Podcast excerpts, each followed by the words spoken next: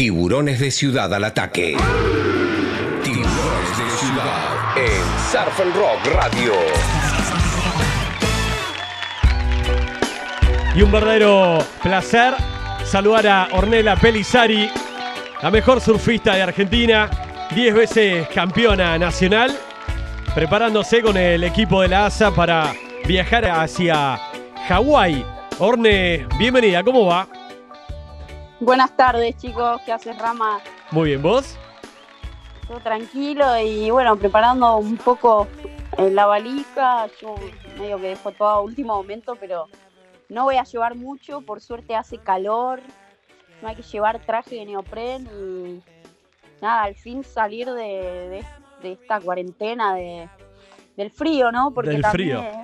Es, es muy sacrificado surfear acá y bueno, la calidad de olas no es como en Hawái, vamos a estar surfeando tres, cuatro veces al día. Eso es una ventaja muy grande. Bueno, estamos hablando con Orne Pelizari, 10 veces campeona nacional y nueva incorporación, ahí de estreno, Rusty Argentina, ahí, nuevo sponsor. Sí, sí, por suerte se dio. Estuve un par de años desde que dejé, bueno, Roxy. Este, fue duro, fue duro porque era una marca con la que estuve varios años y, siento que nunca, nunca se me valoró como mujer. Este, y eso no está bueno, ¿no? Porque si, si una marca te dice que competitivamente no importan tus resultados, es mentira, ¿no? Porque todo, si una marca lo que más quiere, obviamente, es tener a los mejores riders y por eso los tienen. Entonces, que te digan eso es como decirte mentira, ¿no? Porque si tenés el mejor team de hombres y también tenés el de mujeres, qué diferencia, ¿no? Hmm. Pero bueno, por suerte, dejando eso atrás, eh, Rusty es una marca más fresca, ¿no? Los cambios son muy buenos. Es una, es una marca, bueno, que nace en Australia, es súper surfera, me encanta la onda que tiene, la ropa, la indumentaria. Así que mm, con todo, con Rusty, que en el medio de, de esta pandemia COVID eh, se animan a, invertir en surf y, y bueno, arrancamos y es un golazo y estoy re contenta y, me motiva mucho a, a lo que se viene este año y está todo congelado, pero las ganas se, se acumulan. Está muy bien. Bueno, en medio de esta cuarentena, como decís vos, nuevo sponsor. Medio que tiramos la primicia también desde Surf and Rock, ahí con Rusty, con Lucky Getty de marketing. Y justo veníamos hablando con vos, que también me tiraste la onda, así que medio que se sincronizó todo. Y bueno, Sí. tuvimos ahí como un adelanto de, de esta nueva alianza entre Ornella Pelizari y Rusty Argentina. obviamente, y, y los medios también ayudan, ¿no? Que, que las marcas también trabajen con los medios está buenísimo porque en definitiva es apoyar la industria. Eh, Los medios son fundamentales para mostrar realmente que sean objetivos también como ustedes, que son una radio que, que muestran todo tipo de, surfistas, no solamente porque están en Buenos Aires van a mostrar skate o snowboard, ¿no? hay que mostrar todo y los mejores y, y no diferenciar ni género ni, ni lugar, porque hay que ayudar a la gente que tiene talento, ¿no? Más allá de... Hay gente que, por ejemplo, en la industria ayuda mucho, todos está, está todo raro, este año es muy raro y lo que son redes sociales y más ahora que uno está aislado, que no puede salir, es como que las redes sociales se incubaron aún más. Y para Hmm. mí eso es malísimo, porque está bien trabajar las redes sociales, pero no salgamos de la realidad que es surfear. Y surfear es estar en el agua, no es estar blogueando todo el día. Y que a mí una marca me exija eso, la verdad que me quita tiempo de entrenamiento, me quita foco de lo que realmente yo estoy dedicada a hacer como mujer, como, como deportista. Entonces, está bien las redes, lo respeto. Pero boludeces no, digamos, ¿entendés? Cada Totalmente. uno lo que sabe hacer. Cada uno lo que sabe hacer. Los medios tienen que hacer su trabajo, las marcas tienen que hacer su trabajo y los surfistas tienen que hacer su trabajo bien. Y eso es ser profesionales. Yo estoy de ese lado. Entonces, cuando a mí una marca me dice, no, no llegaste a los 10.000 seguidores, y yo, yo me, me caliento, ¿entendés? Porque ya me lo han dicho. Y me recaliento. Pero bueno, este, eso es, es una es una, una tendencia actual, moderna, que creo que va a llegar un punto en el que va a colapsar y todo va a volver a sus orígenes, a su esencia. Y es una etapa, como todo, es una fase y va a pasar, y va a pasar de moda también. Totalmente, bueno, Pero ahí bueno, coincido con vos que sos una atleta, una deportista de las mejores de Argentina en el surf, 10 títulos nacionales, nada más y nada menos, también eh, campeona panamericana, medalla de bronce panamericana, dos veces campeona latinoamericana, subcampeona sudamericana, bueno, un montón de títulos, un montón de objetivos por delante también, Orne, con lo que va a ser Tokio 2021, el principal objetivo, me imagino que pasa por ahí, hoy por hoy en tu cabeza. Sí, sí, lógicamente eh, a, mí creo que no, en mi forma de pensar y, estoy segura que a muchos deportistas en otros deportes les ha pasado lo mismo, creo que, que en toda crisis la visión positiva es ver una oportunidad y creo que en mi caso que se me haya cedido más tiempo, no te voy a decir cinco años porque yo ya tengo eh, un- una edad que tengo 33 años, entonces es una edad que o- obviamente no, no quiero que el tiempo, que este, esta pandemia dure cinco años, ¿no? Hmm. Porque se me arruina mi, mi físico. Pero un año creo que, que no está mal que se haya postergado todo, creo que me da más tiempo para planificar, para organizar, para entrenar, para afilarme. Este, y, y psicológicamente no, no me bajonea la idea de que se haya postergado todo, creo que me beneficia. eh, y aparte que es lo que hay, ¿no? Que tampoco tenemos opción. Y es para Y todos, no es solamente todos para Argentina. Todo, claro, todos por ahí en otros países, por ahí en, en Australia ya están surfeando hace tiempo, están como en otra etapa, ¿no? De la pandemia. Igual esos países que son potencias a nivel mundial de, de surf, siempre están en ventaja con, respecto a nosotros. Siempre tienen más olas, Brasil, Estados Unidos, Hawái, Australia, siempre tienen mejores olas, siempre tienen mejor clima, siempre tienen más torneos, siempre tienen más apoyo, siempre están en ventaja, ¿no? Creo que tampoco no- nos varía mucho. Fue un año en el que no, no pudimos viajar y tuvimos que aprovechar el invierno y el invierno nos regaló un millón de olas y nos bendijo con estas olas. Dos meses tardaron, tardado lo que es Secretaría en, habilitarnos con el permiso para surfear de manera legal. Fue una locura porque es un deporte individual en el agua. Hmm. Como que no estaba comprobado que en el agua no se, no había ese tipo de, de peligro en el contagio. Pero bueno, también entiendo la situación, el pánico, las muertes, que, que no es menos. Y, y bueno, como todos tuvimos que ceder un poco, perder un poco, sacrificarnos un poco. Y la vida sigue, así que hay que mirar para, para lo que se viene.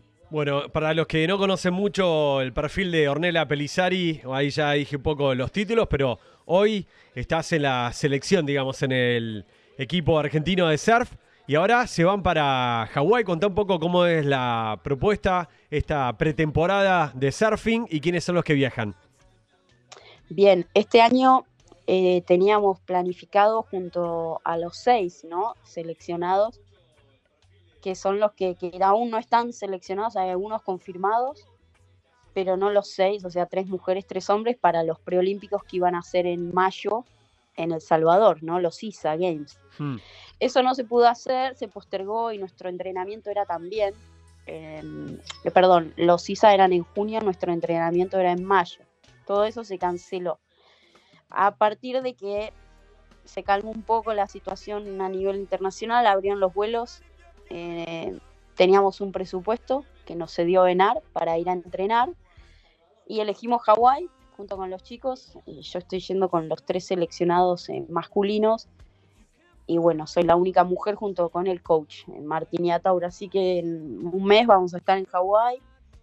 Alucinante porque es temporada, arranca la temporada de reolas.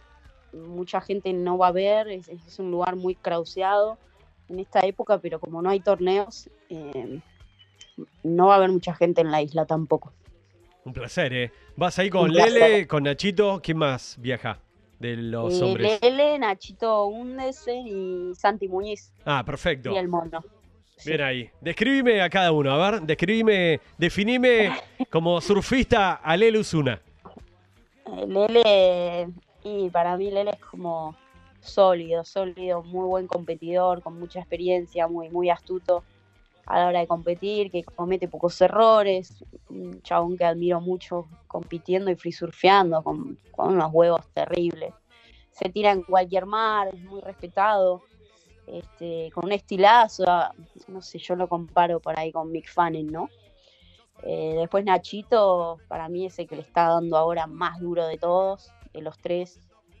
Eh, está muy, muy rápido, muy explosivo, muy mucho aéreo, ¿viste? Eso ahora eh, paga mucho, los jueces pagan mucho lo que son las maniobras, eh, ¿cómo se dice? Innovadoras y aéreas. Y después Santi también, ¿no? Eh, Súper sólido, mucha velocidad, es un, un nervio en, el, en, en la ola, así que todos los tres, los tres tienen títulos mundiales, tienen un currículum que realmente se lo merecen y para mí son los tres mejores argentinos que tenemos, así que un, un placer viajar con ellos y, y- y que me inspiren todo, cada sesión, mirarlos, eh, que me enseñen, ¿no? Este, y que me dejen olas, obviamente. Ah, compartir con ellos las olas, luchar, Que pelearte las las olas, ¿no? También. Sí, no, igual la mejor con los chicos son son súper respetuosos acá y, y- y en todos lados, ¿no? Está buenísimo. Van a estar ahí conviviendo. Toda la delegación argentina se instala en una casona. ¿Cómo es un poco ahí el hospedaje? ¿Ya sabes? Sí, tenemos una, alquilamos una casa enfrente, o sea, cruzando la calle en lo que es el North Shore, que son como 10 cuadras donde están todas las olas, desde un, eh, Pipeline hasta Sunset, hay un millón de picos ahí. Y estamos enfrente a Rocky Point, que es una izquierdita, una derecha perfecta. Y estamos a una cuadra del mar, cruzamos la calle y todo lo podemos hacer caminando o con bici. Yo ya fui capaz que cuatro o cinco veces y es un paraíso. Es un playground, es un parque de diversiones. Sí, para el amante del surf es realmente el lugar donde tenés que estar. Pero también, ojo, tampoco se crean que es, es tan fácil caer como argentinos en patota, eh, a entrenar allá con cámara, filmando. Los, los hawaianos son muy localistas y siempre hay que ir a cada pico con, respeto y, tomando turnos para que no nos miren mal y ganarse el respeto, ¿no? Tirarse en la que amagás, no amagar. Este, y nada, estar ahí codeándonos con ellos y demostrando que, que también podemos surfear sus olas. Totalmente. Bueno, y vos como mujer, como deportista, siempre fuiste luchando por los derechos, por la igualdad, en cuanto a los sponsors, en cuanto a los premios, en los torneos. ¿Cómo viene esta lucha, Orne? ¿Cómo ves el presente? eh, mirá, con Rusty te puedo asegurar que, que hay igualdad de género entre sus riders, que, que eso lo tienen muy en cuenta. De todas las marcas no puedo decir lo mismo. Y lo que es premiación, todavía seguimos en desventaja en lo que es a nivel nacional. El año pasado teníamos el 50% de la premiación con respecto a hombres. Igualmente sé que todas las, la mayoría de las marcas de la industria eh, no tienen bien pagadas a sus deportistas mujeres, pero bueno, cada no hay un sindicato todavía de surfistas, eso sería un golazo tener.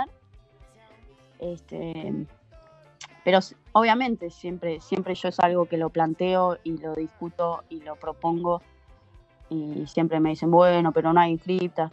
Pero bueno, este, creo que igual la gente va y nos mira siendo mujeres y hay muchas mujeres que están en el agua. Mira, el, el día del mar, que fue hace dos semanas, me meto en el yacht, estaba chiquito, éramos 100% mujeres. Creo que éramos nueve mujeres, muchas aprendiendo a surfear. Qué lindo. 100%. Era el día del mar. Sí. Nunca he visto, nunca en la historia, ver como nueve mujeres, chicas, nenas, pero ni un hombre. Creo que había un, un zap y se fue a biología porque éramos todas mujeres. Fuera No de lo podía acá. creer. Qué loco. Y ahí te reconocen, te sentís ahí reconocida cuando llegás y ves a, muchas chicas que surfean, free surfers, otras que están entrenando, otras que están tomando clases, otras que están recién iniciándose, que, que te ven, te reconocen por tu trayectoria, por tu presente en el surf. La verdad que no sé, hay, yo saludo. La que está muy compenetrada, está muy compenetrada. Si la veo por ahí con miedo, le tiro un tip y le digo, dale, o acomodate así en la tabla, o, o remá un poquito más. Como que no, no estoy ajena. Me gusta que haya más mujeres, me gusta que seamos más. Este, pero sí, las, las chicas están remotivadas y creo que eso va a dar frutos en, en algunos años cuando vengan nuevas generaciones y, y nu- nuevos talentos, que es lo que falta. Totalmente. ¿Probaste es el surf foil?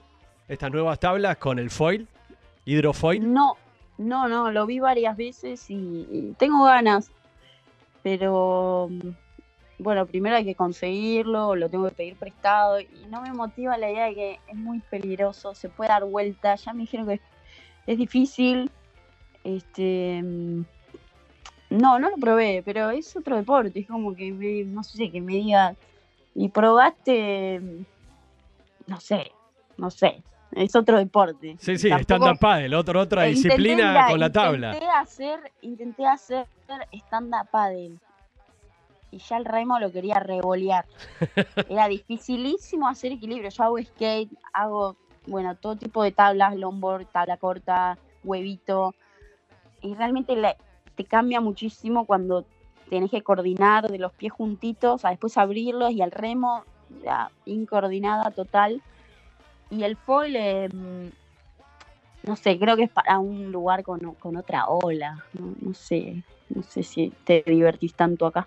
Bueno, y ahí en compañera también la tenés a Luchi Cosoleto que participa en stand-up paddle, en longboard, en tabla corta, Luchi hace todo. No. Luchi es multifacética, Luchi. Cosoleto. super Luchi, le decimos, super Luchi. Atómica Luchi. es muy habilidosa, le pone mucha garra, eh, está entrenando durísimo y, y se ven los resultados. Este, es, una, es una chabona que me inspira mucho y que compito con ella y, y la he visto mejorar desde que éramos chiquitas y, y es alucinante, ¿no? Ver que, que cuando uno se esfuerza consigue sus objetivos y muchas veces la disciplina le gana al talento o al revés. El talento también lo pueden, sin disciplina es un talento desperdiciado. Totalmente de acuerdo. Sí, es mucho conducta, entrenamiento, perseverancia y sobre eso ir mejorando también. Sí, sí, aparte que ella, ella sola, ¿no? No porque la han presionado los padres y, y, y se ve y es lindo ver como esa, esa transición en la que un surfer se, se, se abre, ¿no? De, de su núcleo y, busca su propio camino. A veces los padres pueden ser muy intensos eh, y eso termina perjudicando. Entonces yo lo veo en muchos torneos que, que padres se involucran demasiado, no, no son no son buenos coach, son padres. Entonces Mm. creo que el trabajo de un coach o un profe de surf eh, es importante. Si quieren que su hijo se dedique al surf, primero que no, no quieran nada que su hijo no quiera, ¿no? Yo siempre lo digo, qué loco, ¿no? Cómo pueden, eh, no sé, meter tanta presión o sin, sin preguntarle, ¿no? Que primero, ¿qué quieres hacer de tu vida, no? Antes de tomar esa decisión sin, sin saberlo. Total, y pasa no solamente en el surf, esto de padres que están como presionando a chicos que juegan al rugby, al fútbol, al tenis, bueno, se traslada, y otros padres que por ahí no están tan presentes, otros que, que están ahí acompañando, alentando, y de buena fe o de mala fe, todos se pueden equivocar o no, pero la verdad que, bueno, son los primeros también en estar presentes en las malas, ¿no? Eh, Papá, mamá o la familia. Obviamente, mejor que estar presentes que ausentes, pero también pueden hacer un mal muy, muy grande, eh, como se dice, Eh, no dándoles eh, el, el soporte no Eh, que necesitan. Este, puede traumar mucho a un chico. La verdad que El, sí. el- el, de, el, el apoyo excesivo, ¿no? Obsesivo, excesivo, obsesivo. Hoy con todo el tema de las redes sociales, que por ahí están como, dale, dale, foto, etiquetá, videíto, dale, y por ahí, pará, flaco, dedícate a entrenar y olvídate un poco de la foto, del video, que todo eso habrá tiempo, ¿no? También, todo va a llegar, no es todo de un día para el otro tampoco. No, los chicos se suben una tabla y esto va para un montón de generaciones. Como decís, se suben una tabla, un torneo y ya tienen un sponsor. Y el sponsor cuando vos sos bueno, o cuando vos estás ya empezando encaminado y ya te estás subiendo a podios, te van a ir a buscar solos. ¿Me entendés? No tenés que vos ir a buscar un sponsor. Aparte eso, eso está mal. ¿Por qué? Porque va el, el padre a buscar un sponsor con el chico sin resultados. ¿Y qué te van a dar?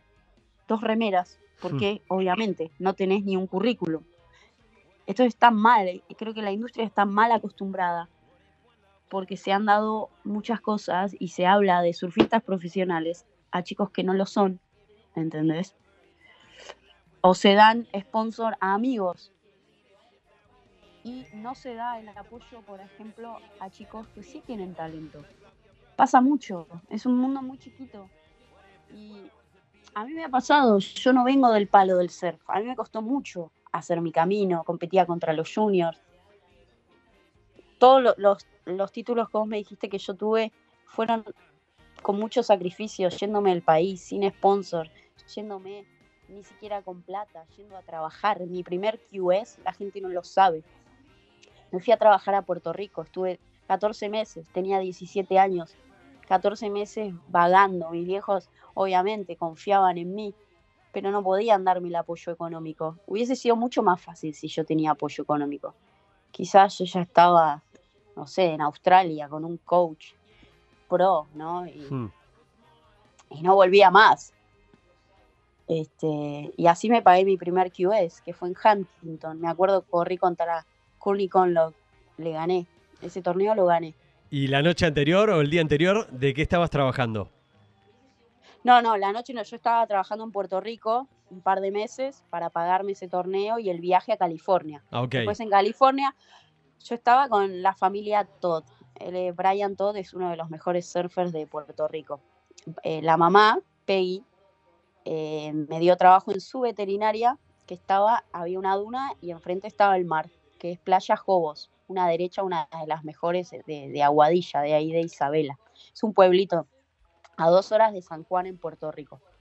De ahí ella me ayudó un par de meses, me dio trabajo, yo no solamente trabajaba en la veterinaria a veces, de noche yo limpiaba eso, ayudaba con los perritos, las operaciones, todo. Los tiempos libres me iba a surfear. Y también hacía el jardín, pintaba todo lo que me pedían. Yo era eh, handy woman, Hmm. ¿viste? Y me encantaba, me divertía, trabajaba y, y además me daban alojamiento, comida, todo. Y me daban, me adoptaron, era como una familia adoptiva. Yo los quiero mucho a ellos. La verdad que sí, es todo un aprendizaje también para vos como chica, como adolescente, irte afuera. También Sí. el esfuerzo que requiere estar en otro país, pagarte los pasajes, la inscripción, ¿no? Mucho a pulmón. Y eso también a la hora de entrar al agua también es, es una motivación, porque sabes lo que te costó llegar hasta ese torneo, por la familia tuya que está también bancando y ayudando como puede desde Mar del Plata. Sí, y pasándola mal, ¿no? Extrañándote y con una impotencia de no saber si estás bien, de si me falta algo, de, qué bronca que no me puedan ayudar de otra manera o acompañarme. Eso creo que a ellos los mató más que a mí, ¿no? Que yo estaba súper motivada, a mí no me importaba nada, estaba re feliz. eh, pegué con gente de primera, entonces eso también, ¿no? He tenido suerte en la vida. Eh, y, y bueno, creo que el sacrificio siempre paga y te recompensa y, y cuando tenés todo servido realmente no valorás y cuando te cuestan las cosas las aprovechás y cada oportunidad la aprovechás y, y no, no dejas pasar un segundo y así fue. La verdad que sí, coincido totalmente y lo veo un poco en lo que decís también reflejado por ahí a mi hermano mayor Gonzalo, que jugó muchos años en los Pumas, después se fue a jugar profesionalmente a Francia, hoy está de entrenador también allá, pero también eh, era amateur pero era profesional, a los 15 años ya iba al gimnasio a patear todos los viernes, tenía una conducta de un jugador profesional, estudiaba, colegio, facultad, trabajo, todo, pero a nivel deportivo era súper profesional por la disciplina, por la obsesión, por no salir, por alimentarte bien, por entrenar, por... Bueno, y terminó después también jugando el rugby en Argentina en los clubes, también es 100% amateur, y después por ahí llega la etapa del seleccionado, que te pagan o tenés un viático, otra comodidad, y por ahí después sí te vas a jugar afuera, o te contrata hoy que, que ha crecido mucho el rugby profesional también en Argentina, pero lo que me decías eh, me hace acordar mucho a toda una camada de, de Pumas que, o, Es o que de jugadores que eran deporte- amateurs a los 15 años, pero profesionales por la conducta, digamos, que tenían, por la disciplina. Que cualquier deporte, hasta que no llegas a, a ser profesional, todos los tenistas, También. tenés que, es re duro, es re duro, hay mucha competencia, hay mucho nivel afuera, y siempre hay que ir afuera por lo general, o sea, hasta en el fútbol, que es nuestro deporte nacional, tenés que ir afuera para ganar bien, para, para pulirte, ¿no? Para que te conozca el mundo. Eh, creo que es, es un tupper, ¿no? Sudamérica. Hasta que no salís, el mundo no te conoce. No hay otra. Por más que tengamos las olas de Hawái acá, la industria, la meca, siempre está en otro lado para cualquier deporte. Totalmente. ¿Qué hubiera sido de Ornella Pelizari sin el surf? ¿Te imaginás Mm. tu vida sin el surf? No, pero no sé, creo que me, de chica me gustaba, bueno, me hubiese encantado ser skater profesional, me hubiese dedicado a eso. Después eh, lo, lo de, eh, o sea, elegí surfear, ¿no? Me gustó más surf- los lugares, ¿no? El mar, me gustaba más el agua. Creo que nací acuática y, y no, más allá de que amo, amo andar en skate, no, no podés comparar la sensación de un atardecer, un amanecer en el agua con tus amigos, quedándote surfeando hasta, hasta la noche, o que te pasen rayas, veces, cosas por el por abajo de tu tabla, no, no tiene precio, no tiene comparación. Y qué sé yo, me hubiese gustado también ser actriz. Epa. Bueno, estás a tiempo ahí, ¿eh? En las producciones, fotos, No, videos ahí con el amigo Duxwell siempre te tiene, che, dale, vamos acá, tirame facha, mirá acá en la cámara. Hay que actuar un poco también a veces con las producciones fuera del agua. No, no, pero soy malísima, ¿no? Creo que eso es un sueño, ¿no? Que, que te gustaría hacer de grande cuando sos chiquito y por ahí no decía ser surfista porque de más grande conocí lo que era el surf, pero sí me hubiese gustado ser actriz, eh, hacer películas, es un flash. Pero también, ahora que lo pienso, ahora eh, esa exposición eh, hasta ese punto en el que no puedes salir de tu casa porque te persiguen los medios, eh, ni loca, ni que ni toda la plata del mundo no, no paga la libertad que yo tengo, la cueva donde estoy, en el bosque. Pude viajar igual por todos lados, pero esa sensación de, de libertad no la tenés siendo tan famoso. No, no la elegiría. ¿Qué recordás, Orne, de tus inicios en el surf? ¿A qué edad y cómo llegaste al surf? Llegué porque mi viejo era guardavidas y pasamos, bueno, todo el verano, los cinco meses que él laburaba, eh, en la playa. Llueve, viento. Y a los cinco años ya no teníamos un body, viste, que nos regalaron ellos. Papá Noel en ese momento. y estaba, pasamos horas con mi hermana en el, en el agua. Papá Noel nos regaló los body. Los Morey, eran Morey. Eran More, totalmente. Y pasaba Morey, sí, sin deslizador, nada.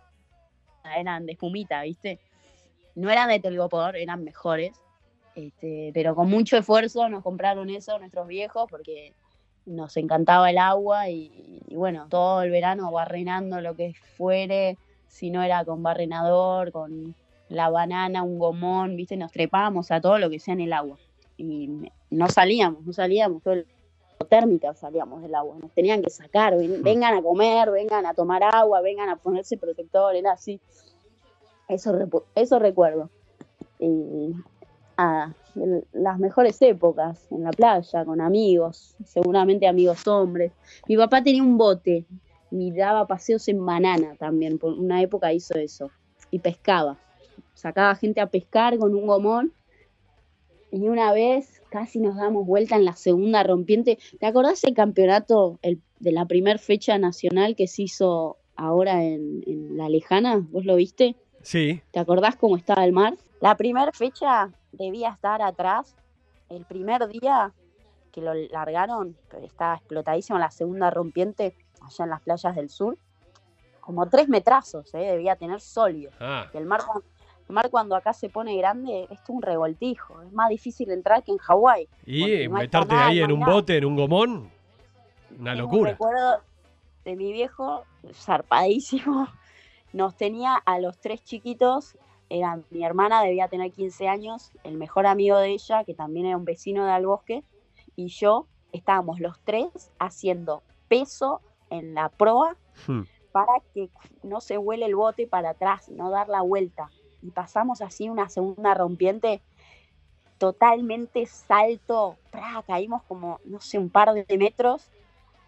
Eh, fue una locura y eso, eso no, no me lo olvido más. Una adrenalina ya, creo que de ahí que, que ni se adicta la adrenalina, porque en el mar, viste, o desarmar el, el bote, él desarmaba el, el motor del gomón, que se te cae un tornillito y quedás en el horno entregado en el medio del, del mar cuando íbamos a pescar, ¿no?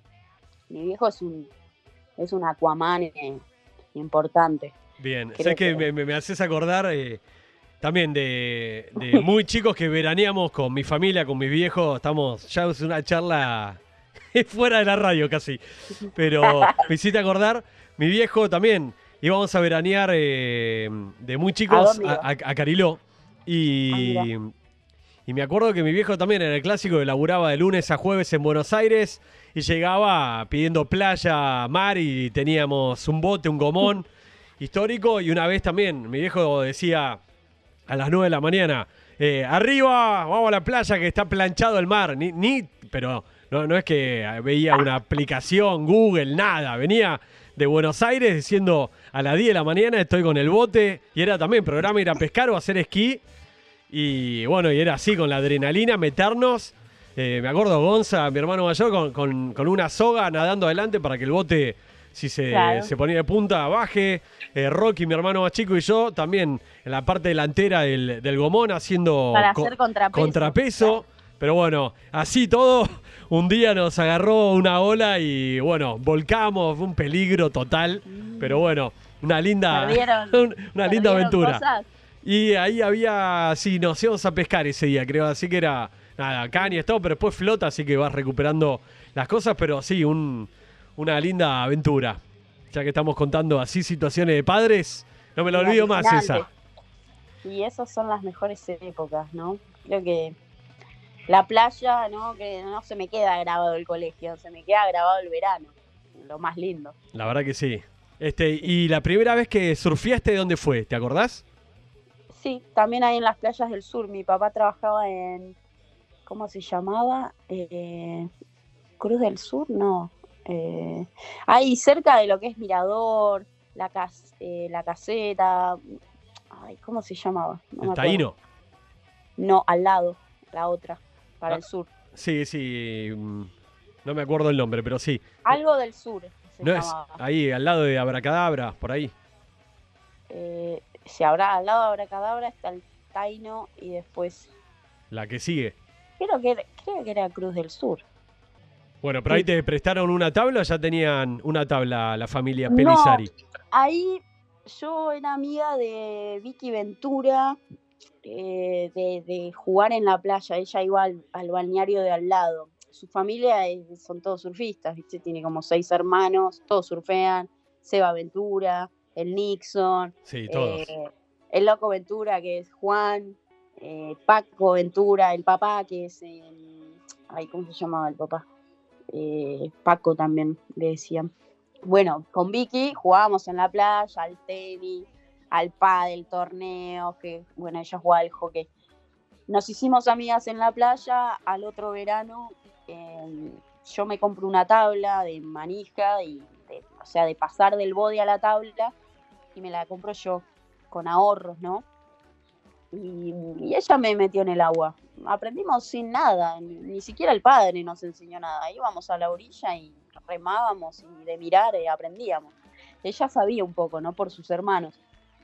Eh, pero los hermanos no nos ayudaban nada, eran regarcas, nos reían, Fue, fue a puro esfuerzo, ¿no? De, de, manijas, de que nos gustaba estar en el agua, no nos importaba nada, ni que nos digan, ¿viste? Ahora hay muchas chicas que por ahí se, les da vergüenza. Quizás de grande te da vergüenza. Nosotras cuando arrancamos, yo tenía 11, no me importaba nada, ni nadie, ni adentro, ni afuera, en el colegio, no, no. Y siempre jugando con chicos, con hombres. Así que criada como un hombre también. Claro, que creció muchísimo el surf femenino y sí, no era tan común por ahí hace 20 años atrás. No, había muchas menos chicas. Estaba María Laura, que era, había ganado el circuito argentino los últimos siete años. Como que siempre había semis, estaban las Gil, eh, Pilar, Benator, eran cinco o seis, ¿viste? Siempre hacían final, semifinal, y eso fueron muchos años así. Hmm. Y bueno, ahora, ahora también tenés eso, ¿por qué? porque si hubiese mejor premiación y si hubiese motivado a la mujer muchos años atrás, en vez de ponerla en la cola riff, que ganaba mucho más que nosotras, no, se la bastardeaba a la mujer. Entonces, ahora es otra de las consecuencias de ahora, que ninguna se quiere anotar o hay solo chicas que están arrancando. ¿Entendés? Y, y todo es una consecuencia. Ahora, no, pero no son muchas chicas, no podemos dar la misma premiación y pero por eh, culpa del deporte justamente, de cómo estuvo manejado, no hay tantas mujeres, porque no se han motivado a la, a la categoría damas, justamente. Y con todo el esfuerzo que requiere, ¿no? También te estaba escuchando atentamente, mantenerte, porque una cosa es empezar a surfear, ganar un par de torneos, por ahí firmar con alguna marca y demás, pero bueno, vivir y dedicarte como profesional a un deporte en Argentina no es fácil realmente. Así que hay que tener como mucha conducta, mucha perseverancia, así que ahí sí creo que es el mejor reconocimiento que también que aparezcan las marcas, que haya mejores premios y que todo eso va a ir ayudando, ¿no? A esa que por ahí se quedó en el camino y que dijo, bueno, eh, voy a dar este final y no me anoto en este torneo y después, eh, bueno, no voy a este viaje porque requiere mucha, ¿no? Mucha disciplina y mucho confianza en uno mismo también tenés que dedicar mucho tiempo y sacrificar cosas por ahí familiares, ¿no? De, tu infancia, de tu adolescencia, dejar de salir. Pero a mí no me significó sacrificio, o sea, lo fue, sino que fue una elección. Yo prefería no salir, prefería hacer la tarea el viernes para no tener nada el fin de semana, pero desde re chiquita era re nerd, re traga, pero a mí porque me gustaba tener el fin de semana libre. Hmm. Siempre quería adelantar, siempre quería aprobar todo. Nunca me llevaba nada. Pero también porque en mi casa se me enseñó eso. Eh, si vas a hacer algo, hacerlo bien. Pero tampoco es que se me presionó. Después yo hacía lo que quería. Yo, era re cabezadura. Algunas cosas las escuchaba, otras no. A otras me gustaba dármela contra la pared una y otra vez y bueno, surfeando era ensayo-error, a mí no me enseñó nadie. Nadie en mi, en mi familia surfeaba, fue al revés. Después empezó mi hermana más grande, que tenía 15, yo empecé a los 11 y después mi viejo arrancó a los 44. Yo le enseñé a él. ¡Qué grande! él te enseñó a nadar y vos le enseñaste a surfear. Sí, sí, él me enseñó un montón de cosas en en el, en el agua, este, del deporte, era también profesor de educación física, guardavidas de toda la vida. Él me enseñó a mirar el mar, por ejemplo, a aprender todo del mar, como pescador, ¿no? Creo que cuando entras a surfear estás ahí esperando, como el, pescador que espera que le pique la caña, ¿no? El pez. Estás esperando a pescar una ola y eso la gente que arranca no, no, no lo tiene en cuenta el conocimiento del mar, la experiencia de los años, eso suma muchísimo. Es una ventaja muy grande que, vos hayas estado eh, familiarizado con el mar y pasando horas mirando el horizonte del mar, la ola que rompe.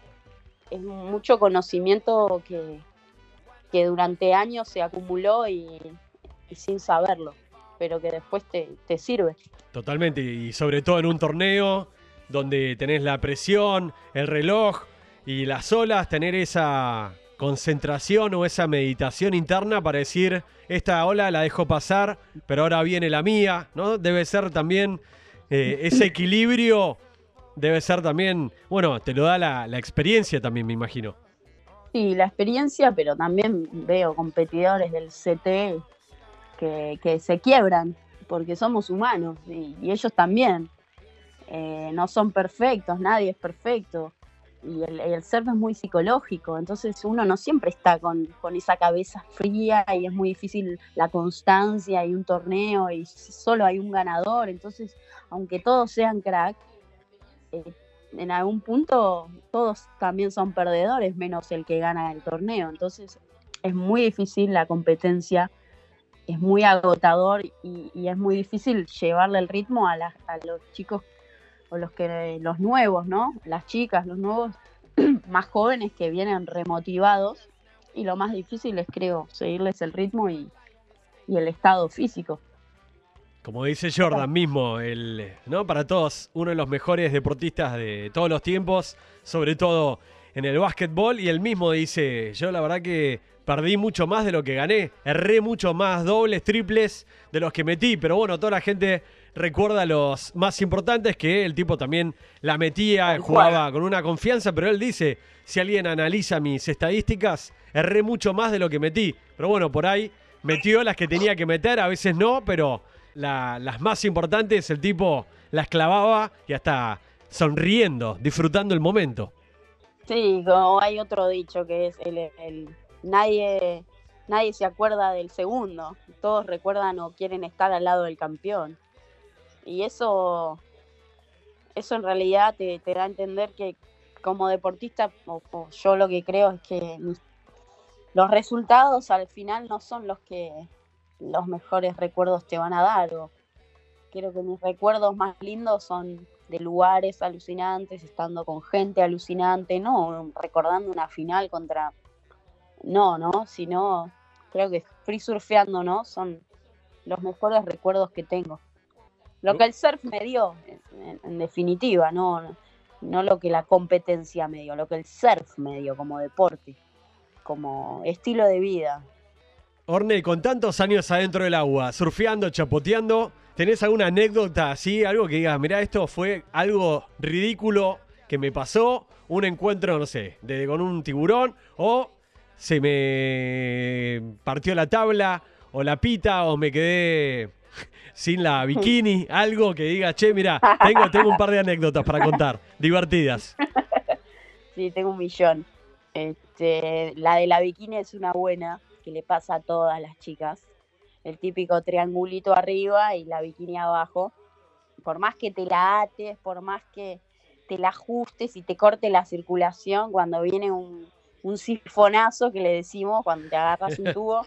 Creo que el mejor, uno de los mejores viajes que hice, que lo hice tres años, fue con algunas amigas eh, australianas, gringas, y Sofi Mulanovich estaba en ese viaje, bueno, Claudinia, brasilera, chicas del CT como, mm, a ver, eh, Rebecca Woods, bueno, uno de los mejores tuvo de mi vida en Lensis eh, Left, es en las Islas Mentawai. Viajamos con nueve chicas, cinco eh, de Indonesia de la tripulación, eh, o sea, nos cocinaban, todo incluido, 11, 11 noches en, en un barco sin tocar el mar y con dos camarógrafos que filmaban, uno se iba hasta, nadaba con la cámara hasta, hasta una isla, el otro desde el bote y un fotógrafo en el bote principal. El mejor tubo que me puse, creo que en mi vida, el más largo, el más grande, más perfecto, eh, viste la- el color que tiene Mentawai, es un turquesa intenso, celeste, que, parece de película que no la crees. ¿Qué pasa? Me sifonea la ola y salgo y se me ve todo el pecho, ¿entendés?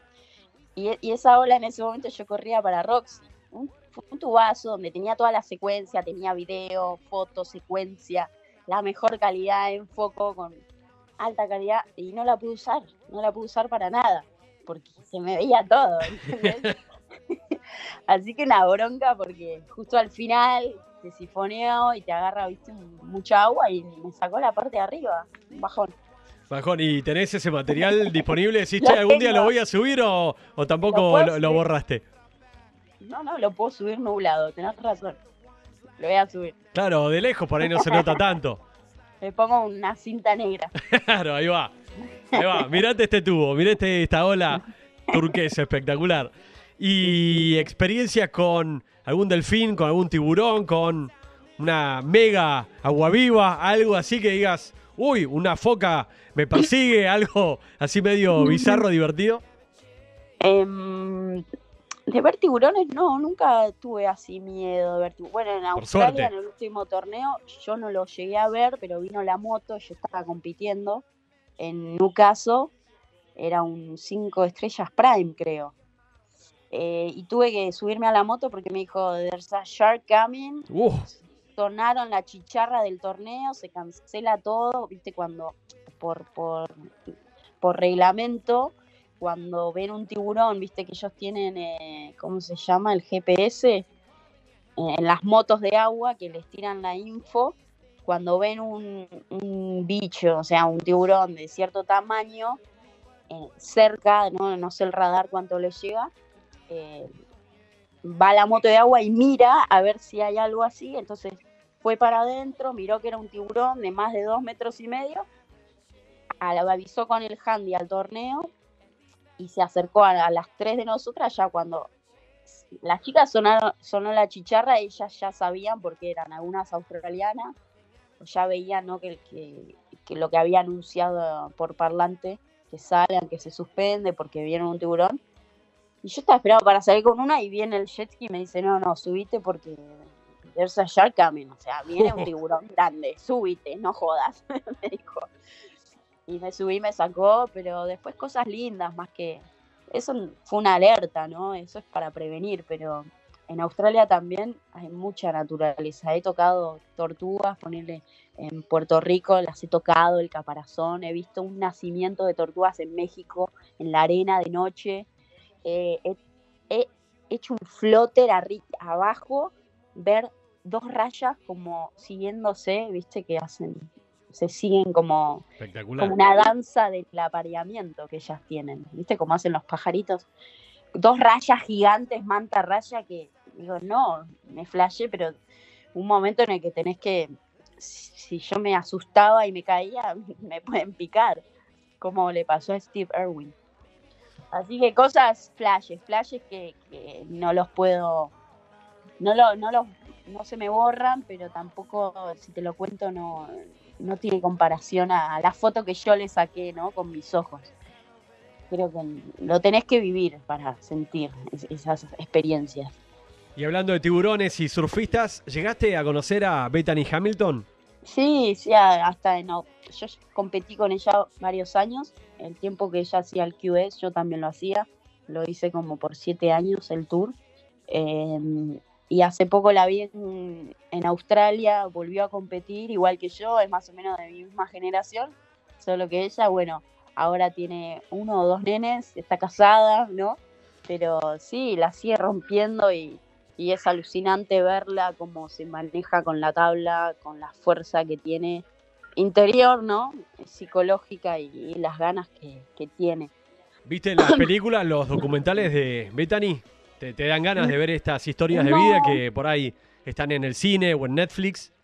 La verdad que nunca se me, se me dio por verla toda. Por ahí he pasado haciendo zapping y no sé, no me gustan mucho ver esas historias así tan morbosas, tan gráficas. Este, creo que ya es más lindo verla a ella, ¿no? Como, cómo se, se cómo sigue con su vida después de lo que le pasó. Igual nunca, nunca nos animamos en, ese momento a preguntar eh, compitiendo, porque ya demasiado tortura, ¿no? Lo que justamente le pasó, siempre la siguen muchos más medios o van las nenas y le piden autógrafos al día de hoy, porque es hiper mega conocida por todo, por todos, más allá de que conozcan gente que conozcan la industria del surf o no, eh, ella es un ícono del surf, debe ser re jodido. Este, Una historia realmente inspiradora. Y bueno, ella ahora está promocionando su documental, que este es como la historia de ella, hablado por ella, todo que se llama Unstoppable. No lo vi, pero tengo muchísimas ganas de ver Unstoppable, de film, lo que está promocionando hoy Bethany Hamilton. Escribí un libro antes, un libro sí me gustaría leer, pero bueno, si es contado por ella, estaría bueno. Este, pero sí, la, la otra con actrices no la vi y no. La vi un pedacito y no me gustó. Muy. No, hay, que ver, hay que ver este Unstoppable, que es su último documental, que ella es la verdadera protagonista directamente. Como una historia, ¿no? De vida que, que va más allá del surf. Es una historia de vida, de superación, que es realmente inspiradora, justamente. Sí, sí, igual creo que. ¿Por qué no me gusta ver algo tan exagerado? Porque creo que hay gente que te puede inspirar sin, sin ser tan. eh, tan obvio, tan exagerado, ¿no? La, la gente le gusta un poco esa, esa dramatización, el cine, le encanta la exageración y yo creo que hay gente que se sacrifica a diario y que te puede inspirar al lado tuyo, no tenés que mirar más lejos que tu hermana, tu vieja, eh, un amigo, ¿no? Que, que pasa horas trabajando y que, que no le da el cuero y que eh, obviamente está bien, inspira, pero no necesitamos tanto para inspirarnos o valorar lo que uno tiene, estando con todos los brazos, sano, mente sana, eh, y no, no estamos lejos de todo lo que está pasando. eh, hasta cualquier accidente que te pueda pasar acá en la calle, somos sensibles a todo. Eh, creo que, que tenemos que mirar por ahí más cerca y algo mucho más cotidiano que, que, bueno, algo que pasa una en un millón, ¿no? Como es un ataque de tiburón. Coincido, Orne, la verdad que está buenísimo. Los pies muy en la tierra, en el presente, con lo difícil que está para todos los que nos rodean, para nosotros mismos. Hoy la, la situación, más allá de la pandemia, estar en Argentina acostumbrados a remar y la verdad que, bueno, uno encuentra ahí en la lucha de, de- de alguien que se recibió, en el que está buscando laburo, en el que no llega a fin de mes con dos o tres trabajos o proyectos y hay muchos remadores que también motivan, inspiran, pero bueno, también hay, hay otros grandes inspiradores también con historias que son magníficas también, ¿no? Que ayudan un poco a todo. Sí, sí, olvídate. Eh, hay, hay de todo, estamos viviendo una, una época muy difícil, muy rara, muy parece que es un, un castigo ¿no? que se nos dio a toda la humanidad y espero que ayude a mucha gente a recapacitar y, a valorar y a vivir un poco más agradecidos. Creo que los argentinos somos muy malhumorados eh, y también este, no nos hacemos cargo de todo lo que pasa, ¿no? Porque decimos que la devaluación, que la crisis, toda la vida es lo mismo, pero ¿cuántos son los que ponen las manos en el fuego y hacen algo para que esto cambie? Entonces ahí está, ¿no? El cada uno hacer algo y dejar de, de hablar o sobre el problema o vivir de mal humor y seguir, eh, eh, como se dice, no, no colaborando en nada, al contrario. Eh, siempre ¿no? Apuntando a mira qué bien tal persona de otro país, ¿no? Comparándonos con potencias, pero no, no, estás acá y valora lo que hay. Eh, y bueno, hace algo. Ah. última. Yo creo que nada, nada es imposible si uno se plantea eh, lo más cosas no este no, no fantasiosas, ¿no? Pero todo, todo empieza por un pequeño cambio, ¿no? Por ahí a veces de en la mentalidad, en la forma de ver algo, ¿no? Es un ángulo pequeño en el que cambiamos, ¿no? Ver el vaso un poquito más lleno, no tan vacío y, y contagiar al otro también con, con esa energía, que, que no sea tan, tan negativa, simplemente así empieza el cambio, con una mirada un poco más positiva de todo. Está buenísimo el mensaje, sí, tratar de, bueno, pensar en positivo, ir para adelante, aunque esté complicado el tema, las lesiones, uno también tiene que estar, focalizarse, visualizar, empezar la recuperación, ¿no? Pero bueno, eso también está en la personalidad, en la actitud que cada uno toma para enfrentar cada dificultad o cada situación que se nos va presentando, ¿no? La gente piensa que, que el egoísmo es malo. Y yo creo que no. Yo creo que para uno poder ayudar, para ser valioso para la sociedad, tiene que estar bien uno mismo. ¿Cuántos libros de autoayuda leímos y nos dicen lo mismo? ¿Me entendés? Y, es así. Sí, el egoísmo no es malo. El egocentrismo sí. Pero si vos te concentrás en estar bien, vas a poder después compartir ese bien con el resto. O al menos lo vas a, va a florecer de vos ese bienestar. Y así lo vas a lo vas a hacer notar y lo vas a, sin querer, lo vas a contagiar. Últimas dos preguntas. Orne, ¿qué no puede faltar en el bolso, en la valija, ahora que tenés que empezar a cerrar, planificar, más allá de la parte deportiva o también incluyendo qué es lo más elemental, algo que decís, esto no puede faltar para irme a Hawái ahora de viaje? el equipo de mate, la yerba, que es orgánica, me la mandan de Misiones, Ana Park, es riquísima y la hacen con mucho amor. Justo hoy me contaba cómo arrancaron eh, las hectáreas que tienen y bueno, es, acá no, hay tantas, no consumimos tanto, todas las hierbas son buenas, pero cuando probás la orgánica y, es otra cosa, eh, yerba, protector, bueno, igual son cosas, la yerba es lo más importante porque esa no la conseguís en cualquier lado, por ahí conseguís una yerba. Pero el protector, todo, creo que todo es eh, reemplazable. Lo que no te puedes olvidar es, obviamente, bueno, la yerba, el pasaporte y las tarjetas. Nada más. Después, todo lo demás se consigue, tabla, todo, todo, ropa, o sea, todo eso no me preocupa. Pero sí tener siempre Bien. documentos y, y efectivo o tarjetas. Perfecto. ¿Cuántas tablas te llevas a este viaje? Mira, otros años me he llevado hasta Kiber de ocho tablas y es una locura viajar con ese peso. Eh, me llevo dos o tres tipo shortboards y voy con la idea de, buscar si se pone grande el mar, que seguramente se va a poner porque es la época de que vienen sueles bombas, lo mejor es usar las tablas de allá. Creo que no por desmerecer acá los shapers, sino los shapers son buenos en su lugar de origen, ¿no? Las tablas que hacen acá son hechas para el mar de Mar del Plata, el mar de Argentina.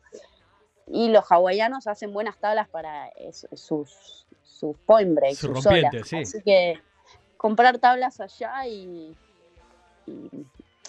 ah, o sea, depende al mar, eh, comprar eh, según la necesidad, no sé, puedo llegar a comprar hasta una tabla de 8 pies, ¿no? desde 6-0 hasta 8 pies. Y ojalá que se ponga más grande también. Y hay que animarse, ¿no? A esas olas gigantes, esos solones para agarrarla, para ir para adelante, justamente para barrenarla y disfrutarla. Sí, sí, creo que la motivación más grande es, bueno, ver a los chicos que van a estar a pleno, reservados, y eso a mí me, me también, me encanta verlos así. Y aparte la, aprovechar la oportunidad de, que vamos a un lugar donde acá en la vida se va a poner así de grande. No vamos, no tenemos esa calidad de, olas, así que dispuesta a, nada, lo que se presente. Llevo un chaleco por las dudas y nada, a, a conseguir un buen gun si se pone y que me den los pulmones. Total. ¿Tenés alguna cábala, algún ritual, algún amuleto a la hora de entrar al agua en un día importante de olas o de competencias? Em, no, no, no. Revisar, revisar el equipo, que estén ajustadas las quillas, la pita, que esté bien.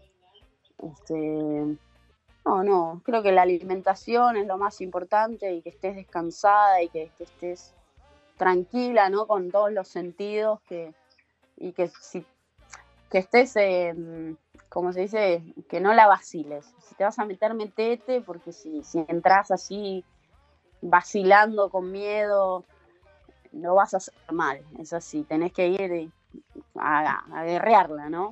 A darlo todo y a entregarte y bueno, ya fue. Si paliás, paliás, pero al menos no la dudás. Como se dice con el cuchillo entre los dientes. Sí, es un buen dicho. Y la última, Orne, ¿con qué soñas? Si tenés que pensar así, soñar en grande, ¿qué, qué te genera ahora motivación así importante para tu futuro en el deporte y fuera del deporte? Ahora, a, algunos días de llegar a Hawái, nada, ponerme un tubazo, poner unos buenos tubos, este, disfrutar, entrenar, este, poder ver el mejor nivel de surf y que se ponga al mar como un clásico, histórico, que, que vengan sueles así históricos y, y ver a los mejores ahí, los maestros del- de los tubos en pipeline y meterme un buen tubo en pipeline, eso quiero. Y obviamente después eh, salir viva de esa isla sin COVID, volver a casa y entrenar para a ver si, si puedo clasificar a Tokio 21, 2021 o 2022, quién sabe. Y la última, fuera del surf, ¿tenés algún sueño? Sí, ay, casi se me cae el termo. Em, por ahí sueño, bueno, construirme mi casa, este, escribir el libro, o sea, terminar el libro, eh, el proyecto de libro que tengo, libros. ¿Libros Y- autobiográficos o libros de, de poesía, de historia? ¿Qué temática? No, no, un- en realidad el primero que, que arranqué y que siempre odio la tecnología y bueno, siempre hay algún problema con la computadora o se borra todo, me la roban, te lo juro que me, me han pasado un millón o se las come el salitre porque cuando estás mucho expues- expuesta a lugares con sal, eh, es, es como viste que los televisores dejan de funcionar donde están las casas que están frente al mar. Y así me, me ha pasado un millón de veces. Si no es por una cosa o la otra, la tecnología no, no me quiere mucho y, y como que tengo todo en la cabeza, pero es difícil sentarme y explayarme y escribir. Pero sí, autobiográfico y después em, tipo manual de competidor, ¿no? Para, para transportar todo el conocimiento de, deportivo, competitivo a, al- a las generaciones, ¿no? Que, que quieran arrancar a competir. Ok, ¿te gustaría ser mamá? No, no, no. Soy tía. Eh, me parece una responsabilidad muy grande, como decís. Es un desafío que no sé si quiero intentarlo en esta vida. Soy, soy madre de una perrija y, y una gatija. Una ¿Cómo se llaman? eh, Venecia y Maluca. Bien, y ahora, mi gata. y ahora con el viaje, ¿qué haces con estas criaturas? Las cuida mi mamá. Bien ahí la vieja, perfecto. sí. ¿Sabes que tenés que hacer un tip que te doy, que algo que, que uso bastante? Y ahora que vas por ahí, viaje, tenés tiempo en un avión, en el hotel, a la mañana o a la noche, para evitar cualquier tipo de conflicto, podés empezar a escribir y te vas como automandando mails. Y eso después por ahí Sí. se, se pierde la compu, pero te queda el mail, Sí. la última versión del libro por ahí. Tengo, tengo muchos mails mandados, es verdad, como tipo con capítulos. Pero lo mejor, ¿sabes qué es? Y ya me lo han dicho, es eh, agarrar un, anotador y escribir en papel, ¿entendés? Lápiz o virome y papel. Listo, el papel no se pierde. Se puede humedecer, se puede mojar, pero por lo general eso no se pierde. No es algo de valor, no te lo, es raro que te lo roben, te lo puedes olvidar, pero el escribir eh, a la antigua, ¿no? Es lo mejor. La tapa del libro ya la tenés en mente. Ornella Pelizari, alguna frase, algún título, algún eslogan. Mm, no, no, será una en el, en el agua con fondo de horizonte, como más pensativa, más eh, que, que sí quiero que inspire paz, ¿no? Que no, que no sea una foto, no sé, con la licra de competencia, no, no es eso lo que quiero transmitir, sino más en la experiencia con el mar y, y el aprendizaje como, como persona en la vida que no solamente hable de ser, que, que por ahí inspire, como decíamos, es historias de vida que inspiren a gente a elegir, ¿no? A, a superarse. Muy linda charla. Orne, la verdad que seguiría eh, charlando porque da el tema, pero bueno, ya te quiero liberar. Vamos más de 60 minutos de charla. Si querés hablamos eh, eh, desde Hawái. Desde Hawái, dale, desde Hawái la próxima. Bueno, que tengas un excelente viaje, lo mejor ahora en Hawái con toda la delegación argentina. Muchas gracias. Y Navidad, las fiestas en Marpla. Eh, sí, sí, sí, ya arranco la temporada de guardavidas, así que no tengo francos, no me puedo mover ni, ni a Buenos Aires eh, mientras esté trabajando, así que ya, ya me quedo acá. Ya volvés a laburar. ¿Y ahí te, te asignan una playa o tenés que ir rotando? ¿Cómo es el sistema de guardavidas? No, no, acá en Argentina son fijas. Eh, tengo la torre de acantilados la más al sur con mi hermana. En el horario de mañana lo tenemos nosotras dos. Así que Girl Power. Bien ahí. mañana en acantilados. Y sí, sí, en Estados Unidos son rotativas. Tengo amigas que son. Y está bueno, pero bueno, uno también acá en Argentina ya desde toda la vida es que con- conoces a los a la gente del barrio, ¿no? La gente va también a la playa porque conoce al guardavidas, es como más más humano acá. Y ahora sí es la última. Esta, la- es ahora el momento de hacerte esta pregunta, Orne. Sí. El rescate más movilizante que te haya tocado sacar del agua, así como guardavidas que hayas tenido que rescatar, salvarle la vida a alguien. ¿Lo tenés presente? Mira, sí, sí, lo hice con mi hermana y tuvimos que, ella punteó, eran cinco personas que se que de un momento al otro iban caminando, se hacen, viste que se hacen según la marea, se hacen piletones y, y, hay canales, ¿no? En las bahías que tenemos escolleras, si la gente se aleja de lo que es eh, el banco de arena, se va al piletón, ¿no? Y por ahí tenés 100 metros hasta la escollera donde podés caminar y esa distancia se van caminando, pero después si van a la derecha o a la izquierda hay pozo, pozo. Hmm. Y en ese momento estábamos mirando que eran cinco, pero se fueron al piletón de repente. Estaba- estaban haciendo pie totalmente y después se van, no sé si, si la corriente no, no había corriente, sino que caminan a, a la muerte, digamos. Se van al piletón, pero se van al piletón sin saber nadar.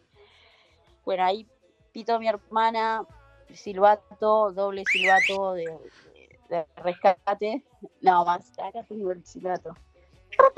¿Viste? Fuerte para que escuchen los, los ¿Ese es el silbate? El Acá lo tengo, acá lo tengo. A ver, métele. Acá tengo. A ver. De rescate, ¿eh? Ahí está. Si Ahí, es y, si y me imagino aviso- haciendo señas. Vengan para acá, salgan. No, qué seña. Teníamos que ir a salvarle la vida que no se hunda. Si es de, de, de pitazo así de, mm, de advertencia, es. Ya dos fuerte como. Claro, de- desesperación de toda la playa paralizada, me imagino ya con eso. Toda la playa mira al mar. Sí, con eso llamás a tus compañeros de al lado, que del sur no tenemos, pero tenemos del norte, que vengan a asistirte o que te traigan la rosca, que entren con. O sea, yo salí con. Ella punteó y fue sola a agarrarlos. ¿Qué significa puntear en un rescate? Llegar primera a la víctima. Bien. Este, mi hermana punteó y el que puntea va nadando. Es una carrera eh, a la víctima, ¿entendés? Son los más ágiles. El que puntea es tiene que correr, tiene que estar en, buen estado físico, conocer las corrientes, ¿no? Para no derivarse y justamente llegar antes que, que cualquiera. Y por lo general, para llegar más rápido, eh, va sin ningún elemento de, de, flotación, digamos, en la roca, sin el suncho, que es el larguito, sin el torpedo, porque vas a llegar más rápido sin nada. Pero después te tiene que asistir alguien de atrás, si tenés compañero, el que puntea va solo, que también no es fácil puntear. Hay, hay guardavidas que no les gusta puntear, que les da miedo, que no, no saben hacer eso. ¿Por qué? Llegás a la víctima, por ahí está en pánico, se te empieza a colgar y te ahoga vos. Claro. Y después tenés que tener el backup. de Si tu compañero te está mirando, está al lado, le decís, bueno, trae la rosca, bueno, o, ¿entendés? Y te trae el O salvavidas. aparte son segundos, ¿no? Eh, Lo que pasa es que yo entré con la rosca, después llegué un poquito más tarde que hago, pero no nos daba abasto porque eran cinco, un- el padre y, y cuatro, de, eran dos, de, dos hijas de él y otros dos amigos. Entonces eran muchos para la rosca y bueno, después llegaron los de al lado con, con otro, otra rosca y, y metieron la el carretel, ¿viste? Y ya después ahí los, los arrastramos para volver. Pero sí, fue heavy, fue heavy. Por suerte nunca tuve que hacer eh, RCP, ¿no? Eh, reanimarlos. Eh, nunca. El buen guardavidas, y esto nos enseñaron, y, y, a mí me gusta mucho advertir antes de, de, meterme, ¿no? Creo que si estás distraído, se te, las víctimas, ¿no? Se, se te ahoga más gente uno tiene que advertir, eh, darse cuenta cuando la gente baja a la playa, quiénes son los posibles turistas o no, o, qué edad tiene la gente cuando baja. Eh, es, tenés que estar monitoreando todo el tiempo y, ser buen observador. Creo que el buen guardavidas no se moja, es así. Y a mí me gusta no mojarme.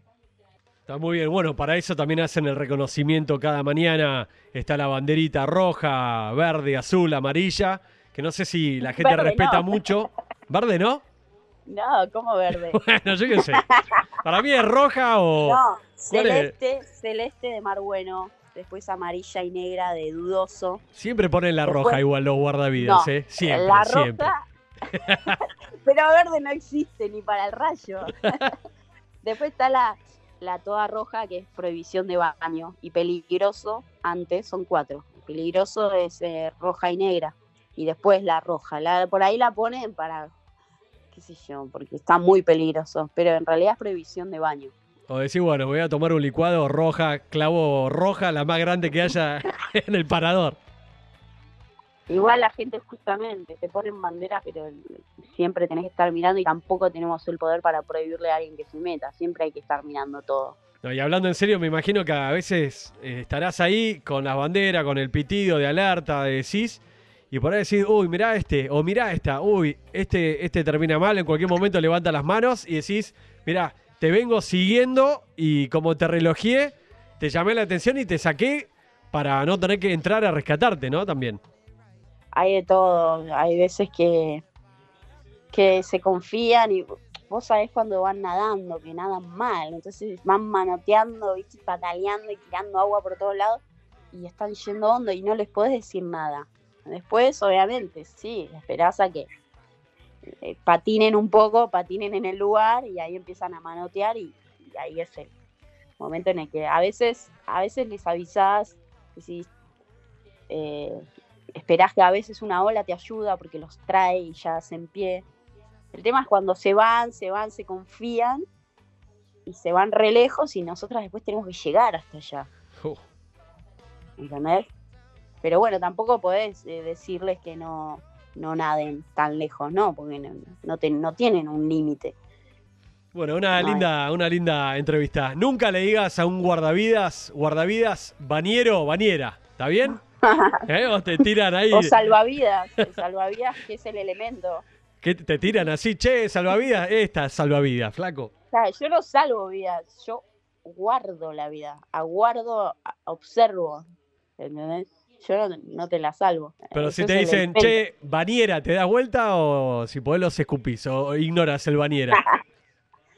Creo que la gente grande te dice eso. eh, bañera, la bañera está en mi casa. Estaba amurada al piso. No sé. Pero no, creo que nunca me dijeron eso. Ok, aguante los guardavidas.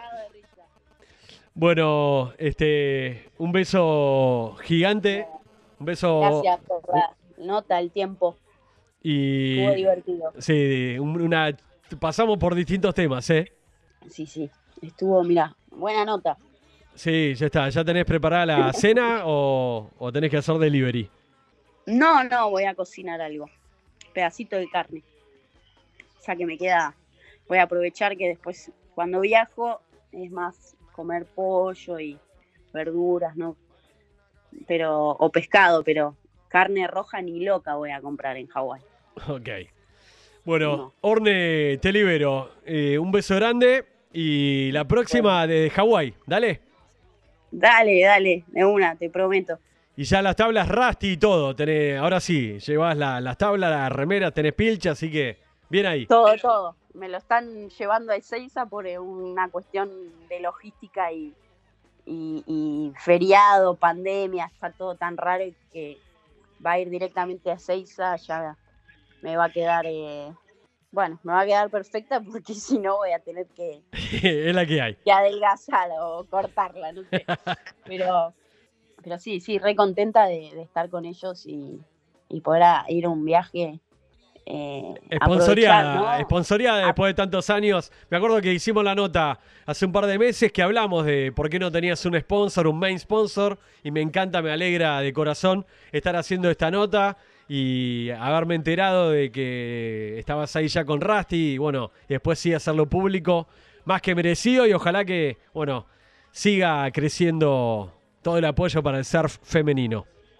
Tal cual, tal cual. Sí, me acuerdo de esa nota y capaz que sirvió, ¿no? El, exponerme así, el darme a conocer y, y te agradezco por, por apoyar y, y por hacer eh, un buen trabajo como medio eh, y seguirnos a pleno de- desde donde estás. Y creo que tu lugar es muy importante. Y mm, nada, gracias por el tiempo, la nota y hablamos desde Hawái. Dale, de primera. Orne, un beso grande, buen viaje y lo mejor para todo el equipo argentino. Un abrazo, saludos. Ahí estaba Ornella Pelizari, 10 veces campeona nacional de surf y nueva integrante del Team Rusty Argentina. Una charla completísima, también es guardavidas y unas lecciones de cómo fue juntando el mango para esforzarse para llegar a competir en los mejores lugares del mundo, desde Mar del Plata y con un futuro, esperemos, en Tokio 2021, representando al surf de Argentina. Surf and Rock Podcast.